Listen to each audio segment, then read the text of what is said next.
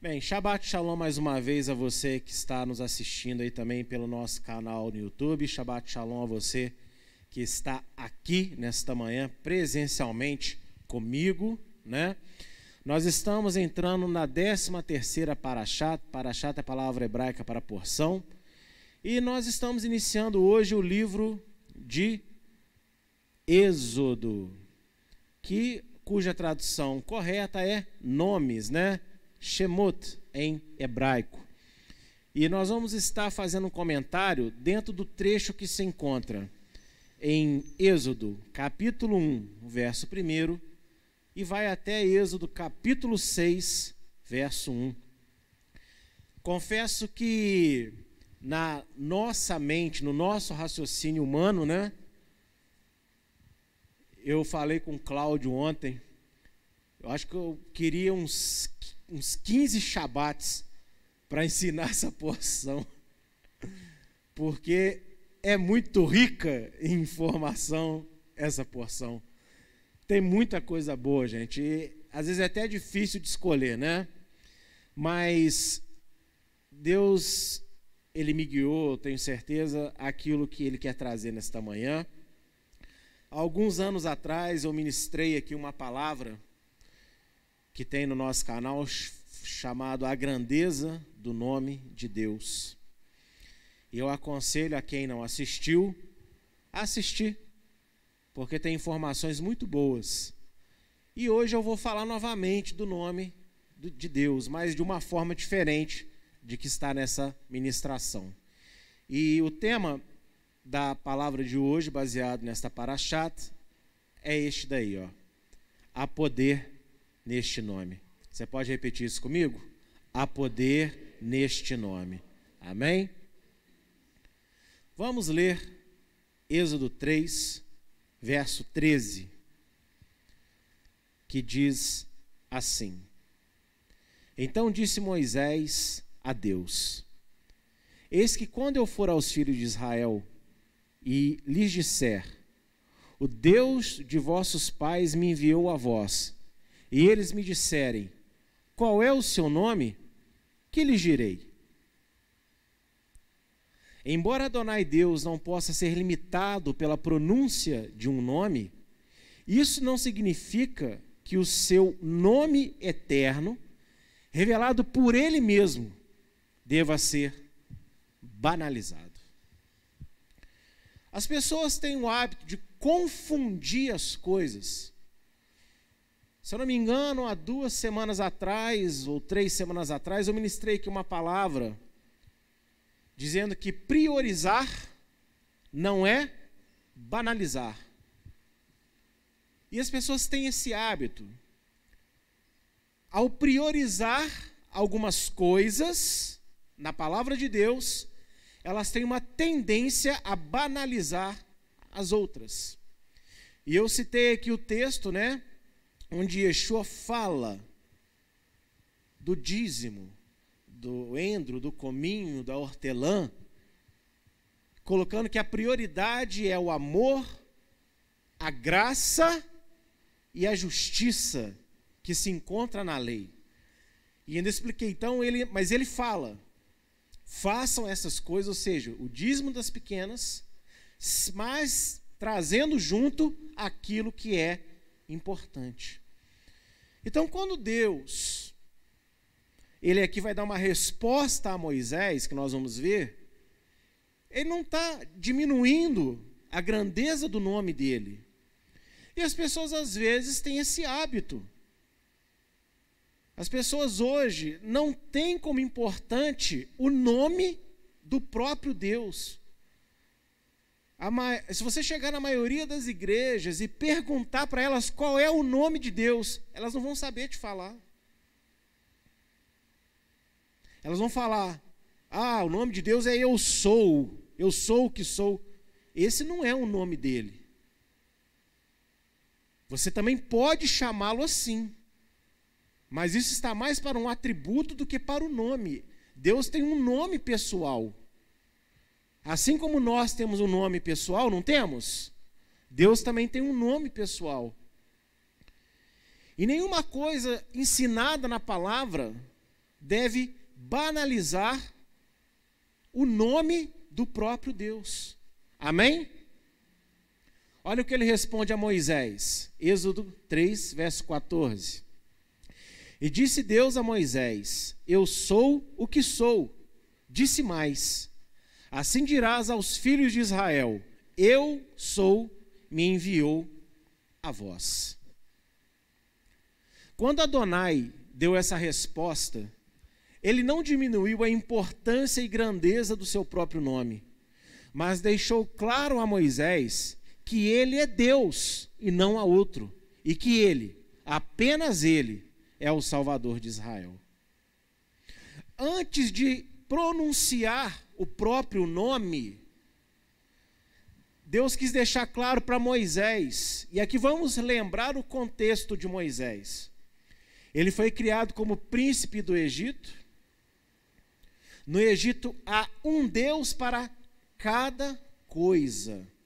Ao Deus do amor, ao Deus da guerra, ao Deus do dia, ao Deus da noite, ao Deus da colheita, ao Deus dos rios, ao Deus da fertilidade, e por aí vai.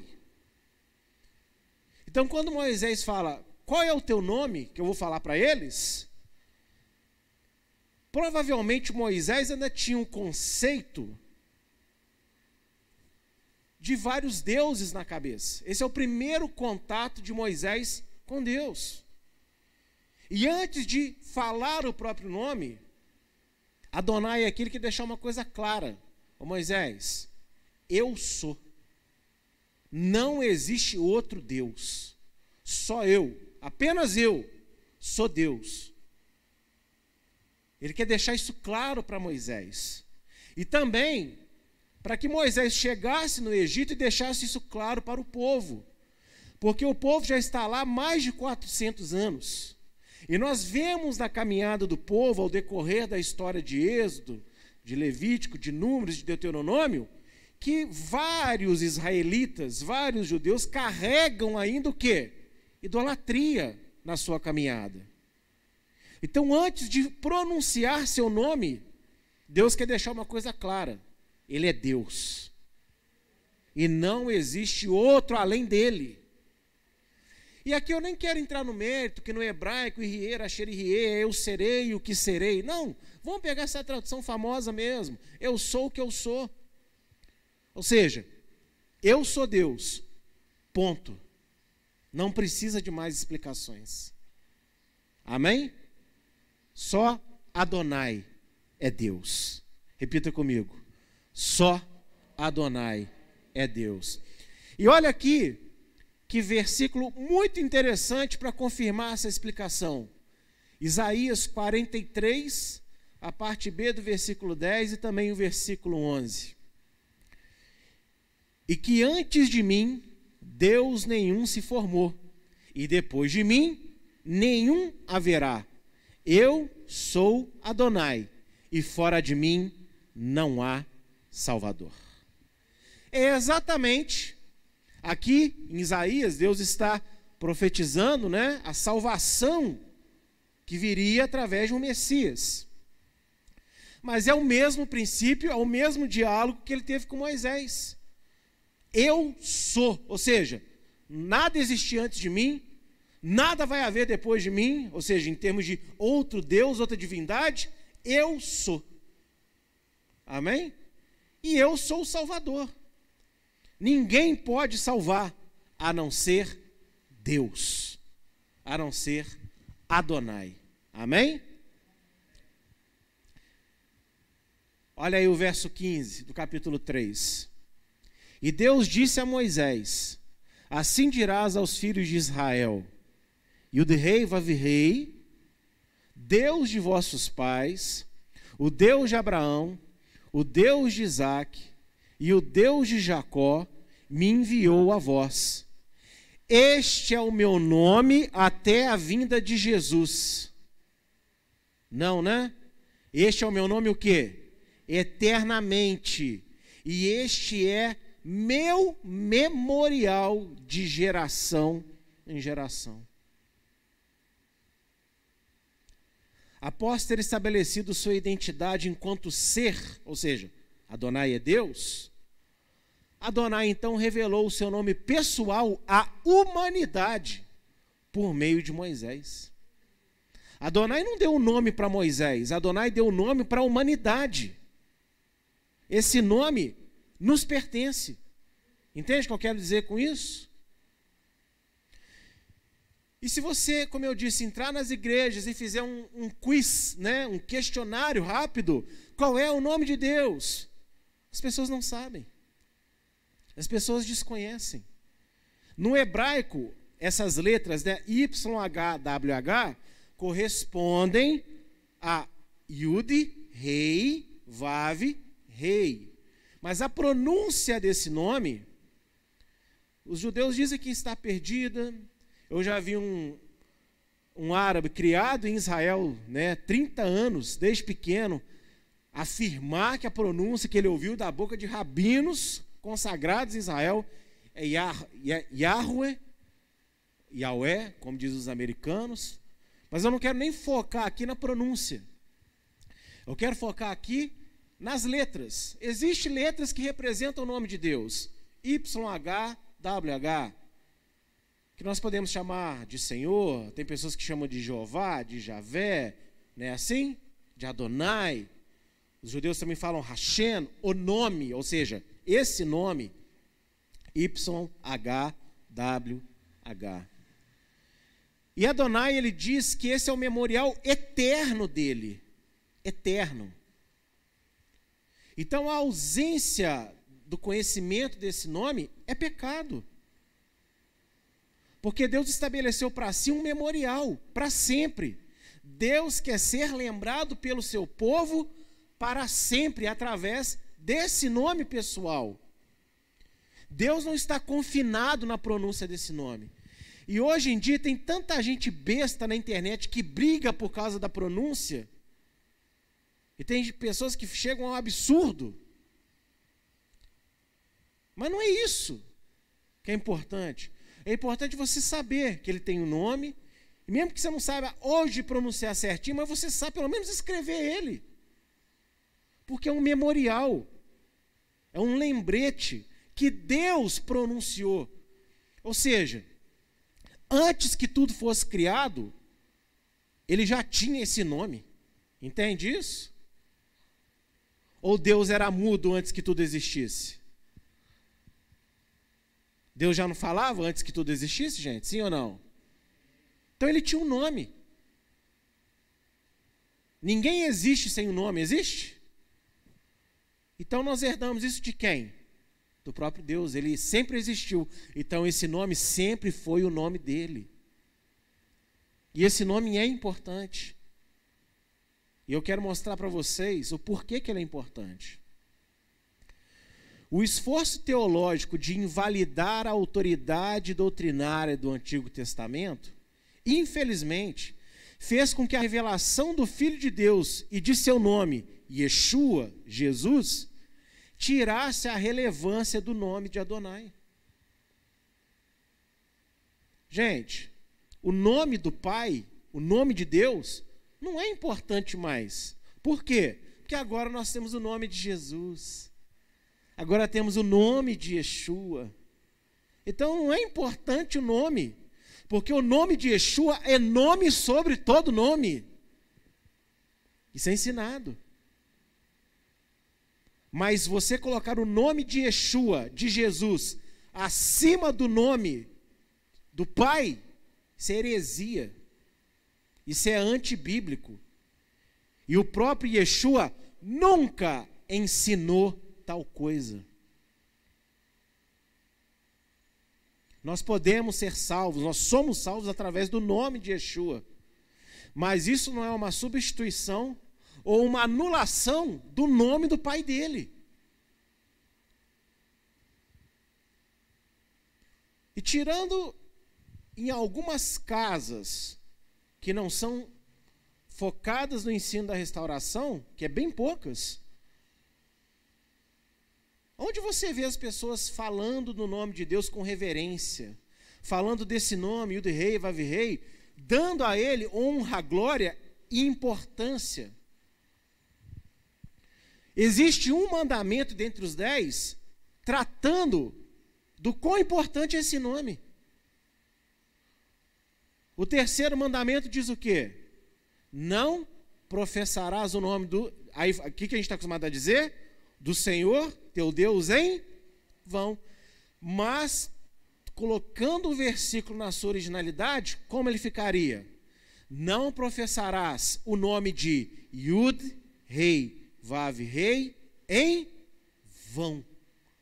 Esse nome, YHWH, ele não pode ser falado em vão.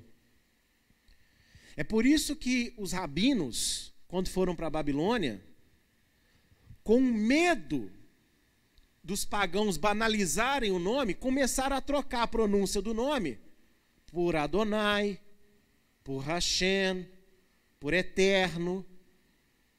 Entende isso? Kadosh Baruhu, né? Bendito seja ele, santo é santo seja bendito, santo bendito seja ele começaram a trocar. E isso foi herdando para as futuras gerações, ao ponto que hoje esse excesso de zelo foi pecado também. Porque Deus nunca proibiu a pronúncia do nome dele, ou que se ensinasse o nome dele. Ele proibiu a banalização do nome, ou seja, pronunciar ele por qualquer bobeira.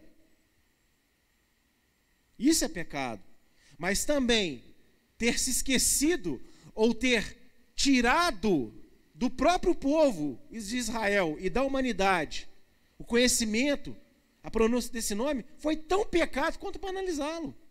Porque se é um memorial eterno, pode ser esquecido, gente? O que vocês acham? Não. Você não saber qual é o nome do teu Deus é pecado. Você quer ver um outro mandamento dentre os dez que envolve o nome de Deus? O primeiro mandamento. As igrejas estão tão afastadas das suas raízes que eles, há muitos acham que o primeiro mandamento é não terás outros deuses. O primeiro mandamento não é esse. Basta pegar o texto hebraico você vai ver muito claramente que o primeiro mandamento é: Eu sou Yud Rei, Vav Rei, teu Deus. O primeiro mandamento é você saber qual é o nome do teu Deus. Então, dentre os dez, nós temos no mínimo que dois, o primeiro e o terceiro, que envolve esse nome. E as pessoas acham porque tem o nome de Yeshua, porque tem o nome de Jesus para usar, que o nome de Adonai, o nome de Deus, então não é mais importante. Basta saber o nome de Jesus. O nome de Jesus te salva. O nome de Jesus te traz para a presença desse Deus aí, para você conhecê-lo, não para você fingir que ele não existe. Olha só em João 17, 26.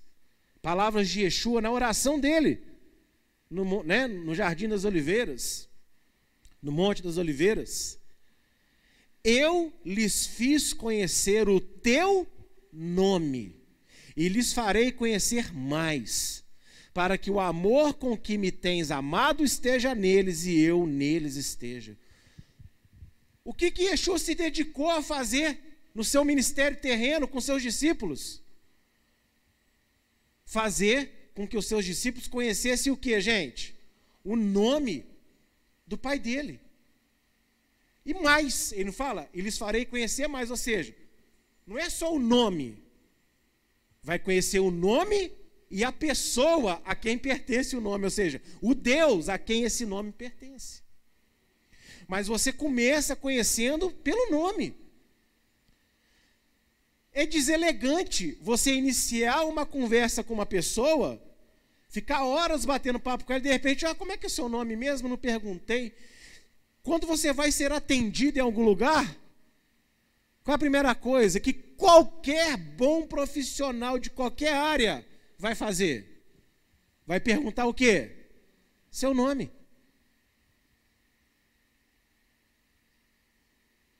Então, conhecer o nome de Deus é importante. E o próprio Senhor Yeshua deixa claro: Eu lhes fiz conhecer o teu nome. Ou seja, ele não diz aqui, eu estou puxando a atenção para mim e fazendo com que o Senhor seja esquecido. Isso é pecado, gente.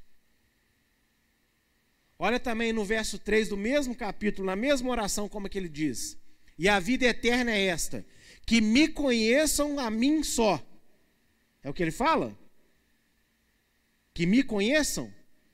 O que, que diz aí? Que te conheçam a ti só, por único Deus verdadeiro, e Yeshua o Messias, a quem enviaste. Ou seja, qual que é a vida eterna? Que através dele, Yeshua, todos conheçam o Rei Vavi Rei como o único Deus verdadeiro. O nome de Yeshua não anula, não suplanta, não leva ao esquecimento o nome do Pai. O nome de Yeshua nos leva ao Pai e nos leva a conhecer o nome de Deus. A reconhecer Adonai como o único Deus. Infelizmente, as pessoas, às vezes, ao falar de Yeshua, por vários erros, e o principal é motivado por isso, pela anulação do Velho Testamento como doutrina, às vezes Jesus ele é tratado como Deus do Novo Testamento. Uma parte melhor, mais amorosa, mais compreensiva de Deus, porque o Deus do Antigo é muito zangado, é muito bravo, é muito exigente. Se você perguntar para os professores, eu falo, não, eu não ensino isso. Mas se você conferir os ensinos, é exatamente o que eles falam, sem perceber. E tem que ficar claro, gente, que Yeshua não rouba, não rouba as atenções da humanidade para si.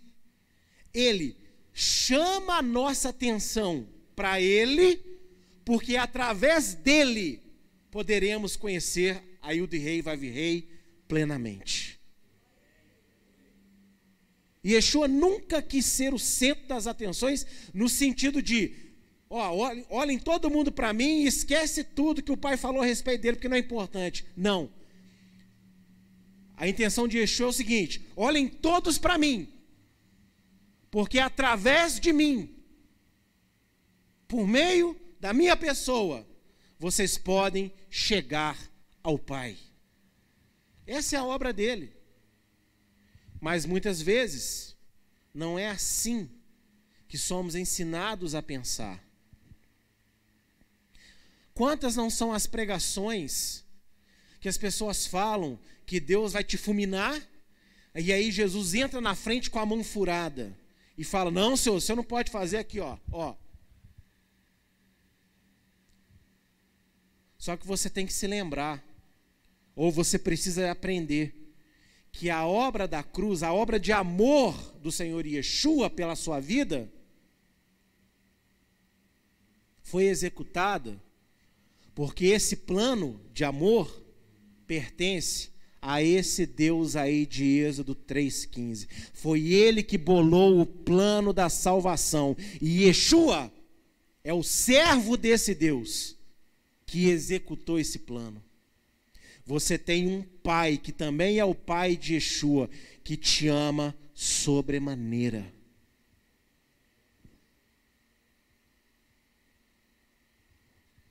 Quem está entendendo, diga amém. O nome de Yeshua é poderoso para salvar exclusivamente, porque o nome de Adonai, e o de rei vai vir rei, lhe está implícito. Yeshua, né? Jesus é o que? Uma adaptação para o português do nome Yeshua no hebraico, não é isso? Mais um alerta a todos aqueles que falam que Jesus não pode ser falado, que Jesus é, é o Deus romano, Yeshua. Aí tem gente que evoluiu, não é mais Yeshua, é Yashua, e coisa assim. É, por favor, se você entrar em qualquer estudo de qualquer pessoa, por mais atraente e bonitinho que seja, e a pessoa falar que é pecado falar Jesus, desliga e sai fora antes que você se perca. Porque Jesus é só uma adaptação para o português desse nome que nós falamos aqui na igreja, Yeshua. Yeshua é tão Jesus quanto Jesus e Yeshua, é a mesma coisa. Amém? Para você entender, nos Estados Unidos você vai encontrar pessoas chamadas Robert. No Brasil você vai chamá-la de Roberto. É um nome diferente um do outro? Não, é o mesmo nome. Só que está cada um na sua devida língua. É a mesma coisa. Yeshua, hebraico. Jesus em português. Então por que, que aqui, já que somos brasileiros, não fala só Jesus? A gente pode falar só Jesus. Mas eu, particularmente, eu gosto de falar o nome original. E ninguém pode me roubar esse gostar. Amém? Yeshua. Por que, que o nome Yeshua, Jesus, ele pode salvar? Porque nessa pronúncia Yeshua em hebraico, e na escrita também, o nome de Deus está dentro dele. Olha só em Mateus 1, 21. E dará à luz um filho, e chamarás o seu nome de Yeshua, porque ele salvará o seu povo dos seus pecados. No hebraico tem, uma, tem um jogo de palavras aqui. Ele chamarás Yeshua, porque ele é Yeshua. Olha que é quase igual, Yeshua e Yeshua. Yeshua é salvará. Tá vendo? É Yeshua, né? Deus salva, Yeshua salvará. Então, nesta pronúncia, o nome do Pai está dentro dessa pronúncia. E eu quero mostrar para vocês isso. Esse é o nome do Pai, YHWH. Você vai ler da direita, no caso de vocês olhando para cá, é daqui para lá. Então é da direita para a esquerda. É o contrário do que a gente lê em português. No português a gente lê da esquerda para a direita. Aqui você lê da direita para a esquerda. Então esse é o nome de Deus. Está vendo que são quatro letrinhas? A pequenininha, Y, tipo uma casinha, o H, tipo um cajadinho, o W e a casinha de novo que se repete, o H outra vez. Esse é o nome de Deus. YH, WH. O nome de Yeshua em hebraico, escrito originalmente, que é o mesmo nome de Josué, Yehoshua. Ah, por que então é, a gente fala Yeshua e não Yehoshua? Porque quando ele veio, na época dele, o nome sofreu uma pequena adaptação linguística. Então, para você entender, é como se eu chamasse uma pessoa, uma pessoa chama José, só que ela é conhecida como Zé. Não é uma pequena contração? Então o nome de Yeshua sofreu essa contração linguística ao decorrer dos séculos. Na época dele, ninguém falava Yehoshua mais. Todo mundo já falava a forma contraída, diminuída, que é Yeshua. Amém? Mas aqui eu quero mostrar o nome completo, a forma não contraída do nome de Yeshua. Esse é o nome de Yeshua em hebraico, ou Yehoshua. Vocês conseguem perceber que as três primeiras letras do nome de Yeshua é exatamente igual ao nome de Deus? Tá todo mundo vendo isso aí na tela? Coloquei vermelhinho para vocês verem, coloquei uma debaixo da outra para vocês verem. E no final tem o Shua, salvar. Ou seja, Yudirrei Vavirrei, salva. É por isso que o nome de Yeshua tem poder para salvar. Porque lembra de Isaías? Eu sou Deus e fora de mim não há Salvador.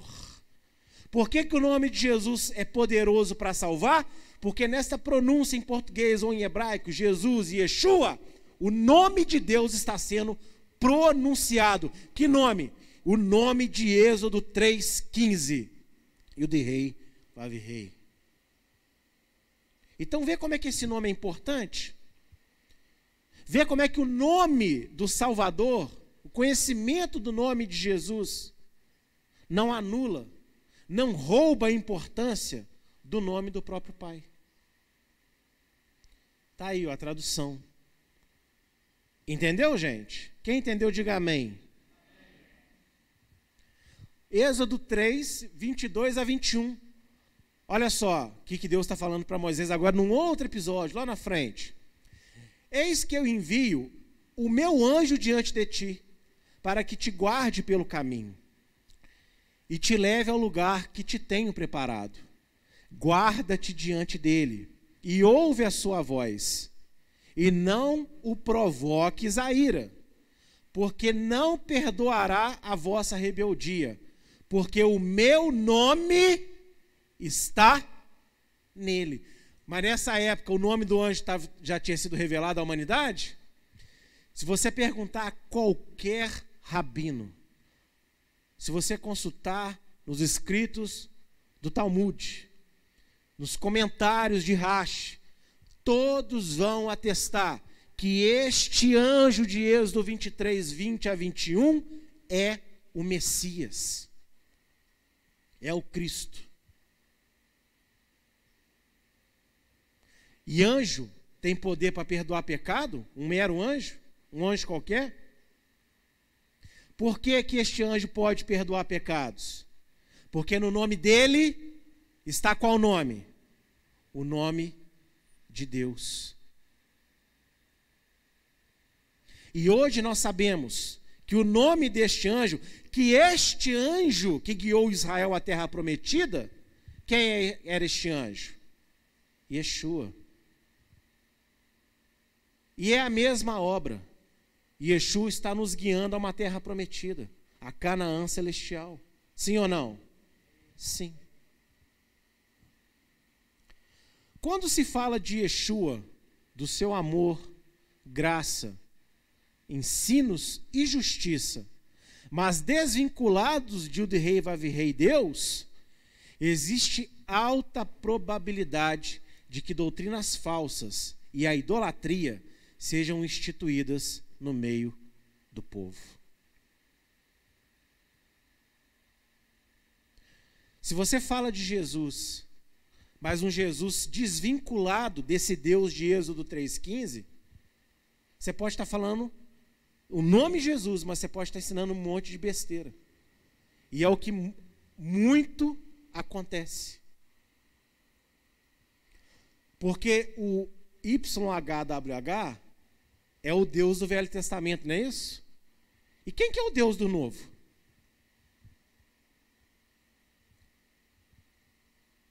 Não é o mesmo YHWH, não, gente? Falar de Yeshua, falar de Jesus, sem um conhecimento de quem ele representa, você pode criar uma heresia dentro do povo. E existem muitas hoje em dia. E eu não vou nem focar aqui em ensinos mentirosos que há no meio da igreja. Eu não vou focar aqui em doutrinas específicas.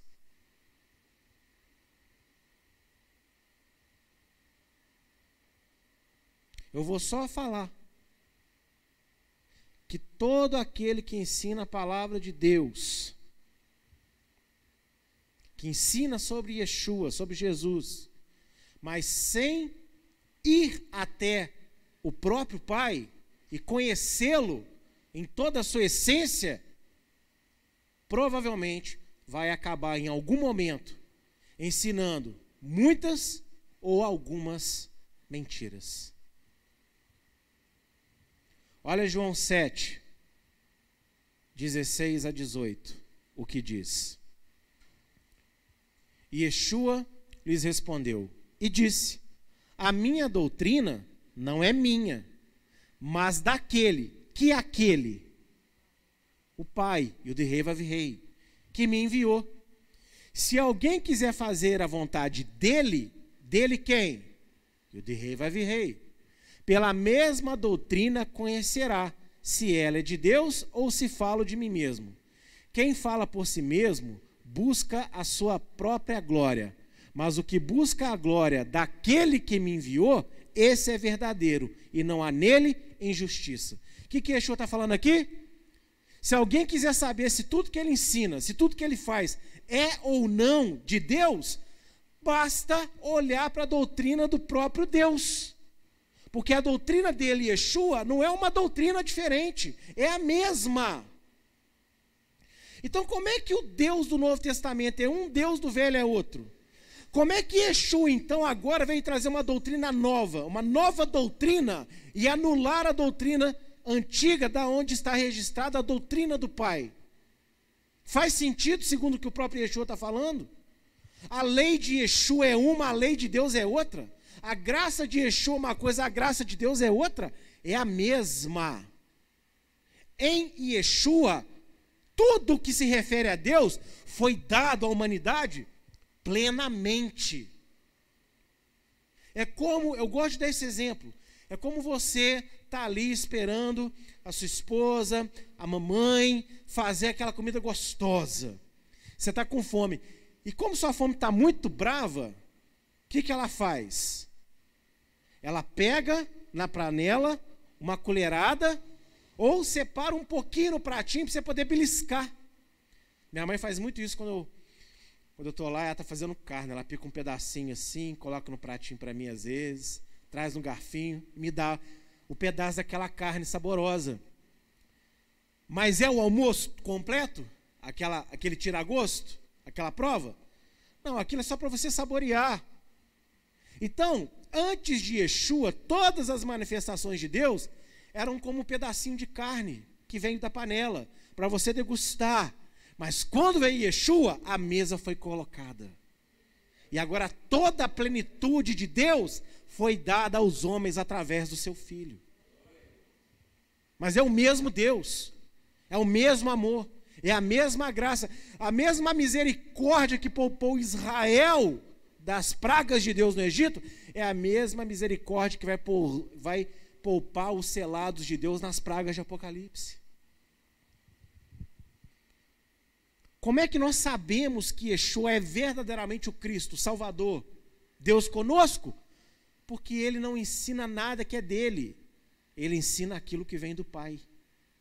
Ele ensina aquilo que vem de Deus. É a mesma doutrina. Mas sejamos sinceros. O combate ao Velho Testamento coloca ou não coloca Yeshua como se ensinando coisas completamente diferentes ao que Moisés ensinou? É, ver, é verdade ou é mentira isso que eu estou falando? Agora, o que Moisés ensinou, ele tirou da cabeça dele? O que, que Moisés ensinou, gente? Ele só transmitiu o que Deus mandou. Então é a mesma doutrina. É o mesmo ensino. O sábado de Yeshua tem que ser o mesmo sábado de Êxodo 20. A alimentação de Yeshua tem que ser a mesma alimentação que Deus deu em Levítico 11. O amor de Yeshua tem que ser o mesmo amor que levou Deus a poupar Israel tantas e tantas e tantas e tantas e tantas e tantas vezes. As festas de Yeshua tem que ser as mesmas festas de Adonai em Êxodo, em Levítico, em Números e em Deuteronômio. Se Yeshua, se Jesus tem outras celebrações que não são as de Deus no Antigo Testamento, Yeshua então é um falso Messias. Se Yeshua tem um outro dia de descanso que não seja o Shabat dado na criação antes de existir judeu, então Yeshua é um falso Messias. Se Yeshua liberou toda a alimentação do mundo, ao invés de, com misericórdia, aos poucos trazer todo mundo para a mesma santificação de alimentação, Yeshua é um falso Messias. Se Yeshua agora fez da igreja o seu povo, e Israel já era, foi largado de lado, Yeshua é um falso Messias. Porque lá em Mateus 1 que eu li, também fala: Ele é a salvação do seu povo, Israel. Ele não é aquele que vem jogar Israel de lado, ele é aquele que vem salvar primeiro Israel e depois as nações. Se Yeshua libera as mulheres e os homens para se vestir de forma imoral, indecente e sensual, ele é um falso Messias, porque Deus, na sua lei, manda que nós venhamos a nos trajar com glória e esplendor. Não, isso é para o sacerdote. Ah, mas Pedro fala que nós somos sacerdotes do Senhor.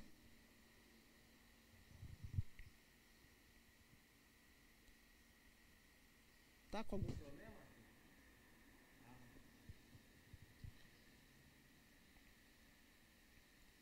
Então veja, perceba, que as pessoas falam de Jesus, sim ou não? Ensinam de Jesus, falam do amor, falam da graça, falam da misericórdia, fala, fala, fala. Porém, desvincula ele o tempo inteiro do nome que ele representa. O nome Jesus representa outro nome maior do que o dele. Nome sobre todo nome é nome de anjo, é nome de demônio, é nome de ser humano, é nome de planeta, é nome de estrela, porque a Bíblia fala que Deus tem nome para cada estrela que existe no céu. Agora, o nome de Jesus, o nome de Yeshua é menor, menor do que o nome do todo glorioso e poderoso Deus. O nome de Yeshua está acima de todo outro nome que existe, menos desse nome de Êxodo 3,15. Se você apregou a Yeshua, se você apregou a Jesus, mas sem trazer a mesma doutrina desse Deus de Êxodo, você está pregando um Jesus mentiroso, você está instaurando doutrinas mentirosas, e é por isso que a igreja hoje no mundo está maior do que nunca esteve na história da humanidade. Isso é um fato, ou eu estou mentindo? A instituição igreja Vamos juntar todas as igrejas protestantes que existem no mundo. Vamos juntar a adventista, que é considerada como né, um segmento à parte. Vamos juntar os testemunhos de Jeová. Ah, peraí, que heresia. Não, não, pera, calma. Porque também fala de Jesus de uma forma, mas fala. Vamos juntar a católica também. Vamos juntar os espíritos. Todo mundo que diz que acredita em Jesus de alguma maneira. A igreja nunca esteve maior na história da humanidade do que está hoje. Até pelo número de seres humanos que existem hoje, que é maior do que nunca. Mas você está vendo um mundo mais transformado? Você está vendo vidas melhores? Você está vendo uma moral, uma conduta desses ditos crentes, cristãos, seguidores de Deus, seja como for que eles se chamam, que está fazendo do mundo um lugar melhor? Por quê? Porque todos estão pregando um Jesus desvinculado desse nome eterno. Isso talvez seja um dos piores pecados que há no meio das, do povo de Deus, das pessoas que dizem que creem em Deus. Por que, que as pessoas têm resistência a abandonar Natal? Porque não querem vincular Yeshua e a celebrar. Não, mas eu quero celebrar Yeshua. Celebre o nome de Yeshua nas festas que Deus deu, porque a doutrina tem que ser a mesma. Se for diferente, vai dar tilt. Você sabe o que é tilt? É quando você tinha aquele computador antigo com Windows XP que dava a tela azul da morte. Lembra disso? Que a tela travava, pá. Ou em outras palavras, dá defeito. Acha outra coisa que não é muito de computador? Pega aquela coisa que sempre funcionou, de repente dava aquela zica que nada faz arrumar. É isso, é o tilt. Tem que ser. Tem que ser a mesma doutrina. Não é porque eu quero, não. É porque ele falou que essa é a prova que eu tenho que fazer dele. Olha só como Yeshua é santo, olha como ele é perfeito, olha como ele é humilde. O que, que ele está dizendo aqui? Me provem. Me provem. Vejam se eu sou quem eu estou falando que eu sou. Vejam se o que eu estou fazendo vem do único verdadeiro Deus. Como que a gente faz isso, Senhor? É só analisar a minha doutrina, a doutrina dele. Se for a mesma, confie em mim. Mas as pessoas têm ensinado o quê? Ele é o Filho de Deus. Através dele vamos a Deus, mas a doutrina é diferente. Porque agora nós ficamos só com essa doutrina aqui, ó, menorzinha. A maior é boa, é histórica, é santa, mas não vale. Ué, mas se é a mesma, um, o Velho Testamento é a base do Novo. O Novo é a confirmação do Velho. É um mesmo livro, não é isso? Ou eu estou com dois livros aqui? Deus, quando inspirou o editor da Bíblia, foi muito sábio, porque ele fez um livro só. Mas tem gente que coloca na cabeceira dos hotéis só o Novo Testamento, porque o Velho não é interessante. Não, mas o Novo me mostra Jesus. Te mostra um Jesus pela metade. Porque muitos dos ensinos dele, você não vai entender patavinas do que ele está falando, sem o Antigo Testamento. Você vai entender o que você gosta de ouvir. Você vai entender um monte de besteira que os outros falam por aí. Porque criam-se falsos ensinos, criam-se falsas doutrinas, criam-se falsos focos de mensagem. Por quê? Porque fazem de Jesus um instaurador de uma nova doutrina. Ele não instaurou uma nova doutrina, ele restaurou a doutrina de Deus que estava corrompida no meio do povo. 1 Coríntios 15, 27 porque todas as coisas sujeitou debaixo de seus pés. Mas quando diz que todas as coisas lhe estão sujeitas, claro está que se excetua aquele que lhe sujeitou todas as coisas. Entendeu o texto? Tudo está sujeito à autoridade de Yeshua. Tudo é tudo mesmo, nos céus e na terra. Se Yeshua falar anjo, o anjo tem que falar sim, Senhor. Se Yeshua falar sol, o sol tem que falar eis-me aqui. Se Yeshua falar homem, nós temos que nos abaixar. Agora, quando Yud Rei Vav Rei fala Yeshua, aí é a vez dele falar sim, Senhor. Eis-me aqui. Ficou claro? Quando Adonai revelou o seu nome a Moisés, o povo de Israel foi liberto da escravidão do Egito. Mas quando Deus se revelou através de seu filho Yeshua, toda a humanidade foi liberta do pecado. Olha que lindo. Veja, a revelação do nome de Deus trouxe libertação para um povo de um lugar. A revelação do mesmo nome agora através do filho dele, de Yeshua, trouxe liberdade a toda a terra, a toda a criação de todo o mal. É o que eu disse. O nome Yeshua não anulou o de Rei. O nome Yeshua trouxe plenamente o poder que há nesse nome. Porque libertou as pessoas muito mais do que um local físico. Libertou eu e você de prisões na nossa mente, na nossa alma, no nosso coração libertou a gente das cadeias do inferno. 1 João 3,4. Todo aquele que pratica o pecado transgride a lei. De fato, o pecado é a transgressão da lei. Então Yeshua veio libertar do pecado, não é isso? E ele libertou a humanidade, ou seja, todo aquele que crê em Yeshua foi liberto do quê? das consequências de, desobede de desobedecer o que, gente? A lei de Deus. Eu estou liberto do pecado, então eu não preciso mais da lei. O quê? Você está voltando exatamente para o local que Deus te libertou. É como uma pessoa que fala assim: Eu fui liberto das drogas, eu só fumo agora. Eu só bebo de vez em quando. Não, você não foi liberto, você trocou uma coisa pela outra. Se Yeshua te libertou do pecado, o que, o que é pecado segundo a Bíblia? Não segundo eu, não. Não é o apóstolo do amor? O que, que o apóstolo do amor falou? O que, que é pecado? Transgredir a lei.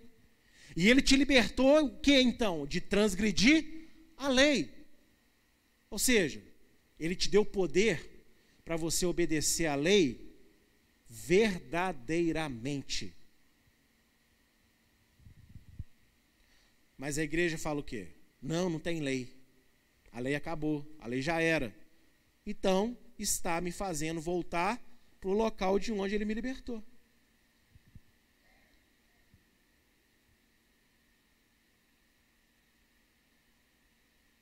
Quando Deus tirou o povo de Israel do Egito, o que, que ele falou para eles? Nunca mais eu quero que vocês voltem para onde?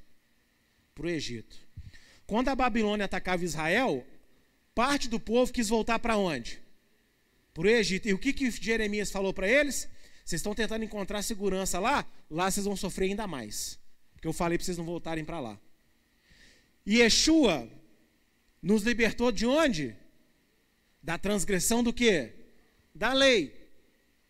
Aquele que adultera não adultera mais, aquele que rouba não rouba mais, aquele que mentia não pode mentir mais. Porém, o que, que a gente faz? A gente volta o tempo inteiro para a desobediência. Porque Deus quer assim? Não. Porque ensinam errado. Porque ensinam Yeshua, cuja doutrina é diferente da doutrina do Deus, Criador dos céus e da terra. Yeshua não vem anular ou consertar a lei de Adonai Deus, como se ela fosse má ou opressora.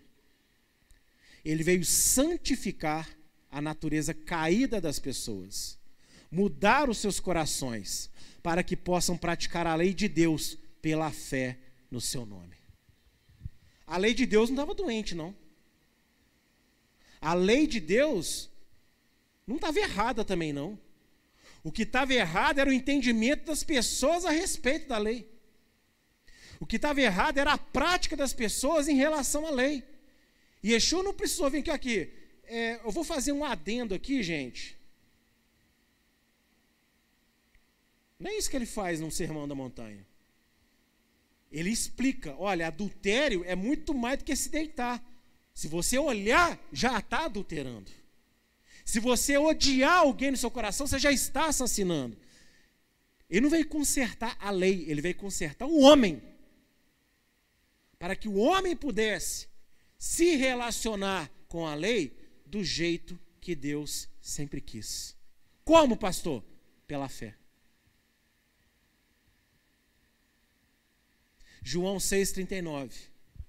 E esta é a vontade daquele que me enviou que eu não perca nenhum dos que ele me deu, mas os ressuscite no último dia. E como que Yeshua trabalha para que a gente não se perca? Tirando a gente de um caminho, de um estilo de vida desobediente a Deus, para agora nos fazer andar em obediência a Deus. Quais são os termos da nova aliança que se celebra todo mês, no início do mês, na segunda semana do mês, em cada igreja mundo afora? Quais são os termos da nova aliança? O pão e o vinho que se celebra. Jeremias 31. Fala o quê? Colocarei o que no teu coração? A minha lei.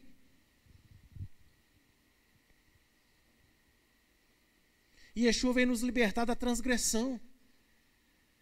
Se transgressão é desobedecer, Logo, ele veio me dar poder sobrenatural para fazer o quê?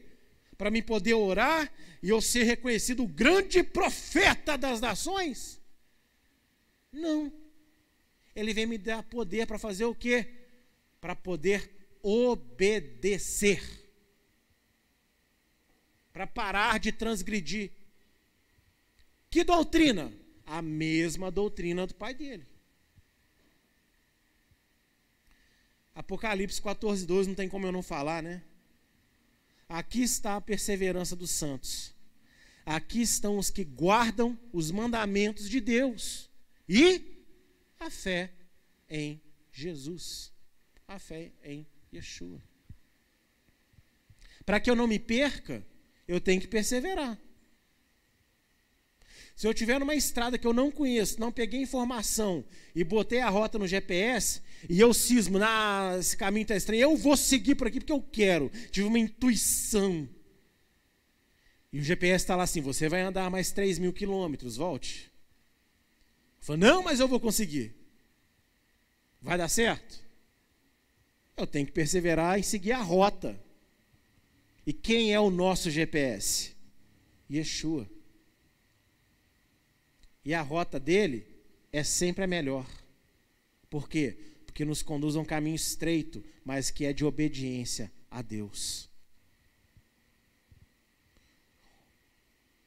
Eu conhecer o meu Salvador é o caminho para que eu conheça o Deus que mandou o meu Salvador me salvar. E quem é esse Deus? E o de Rei Rei, Adonai. Jesus, separado desse Deus, está muito arriscado a ser mais um ídolo na vida das pessoas. Blasfêmia, queima, miserável, morre. Eu não quero que você cite o nome, só quero que você raciocine. O segmento cristão mais reconhecido no mundo pela sociedade como verdadeiro é idólatra ou não é? Fala do nome de Jesus ou não fala? Mas se relaciona verdadeiramente com a pessoa de Jesus? Então Jesus pode ou não pode se tornar um ídolo na vida das pessoas? Não precisa ter uma, uma imagem de escultura, não. Se você prega uma liberdade falsa para as pessoas que a palavra não te dá essa liberdade, você está fazendo de Jesus tão ídolo quanto um pedaço de pau, de madeira, de gesso, de ouro ou de prata. Como Wilson uma vez falou aqui, crer em Jesus é crer em tudo aquilo que ele representa. E o que é tudo que ele representa? E nele habita corporalmente o quê? a plenitude de toda a divindade. E quem é toda a divindade? Quem é o único, todo-poderoso Deus que existe, não há outro? YHWH.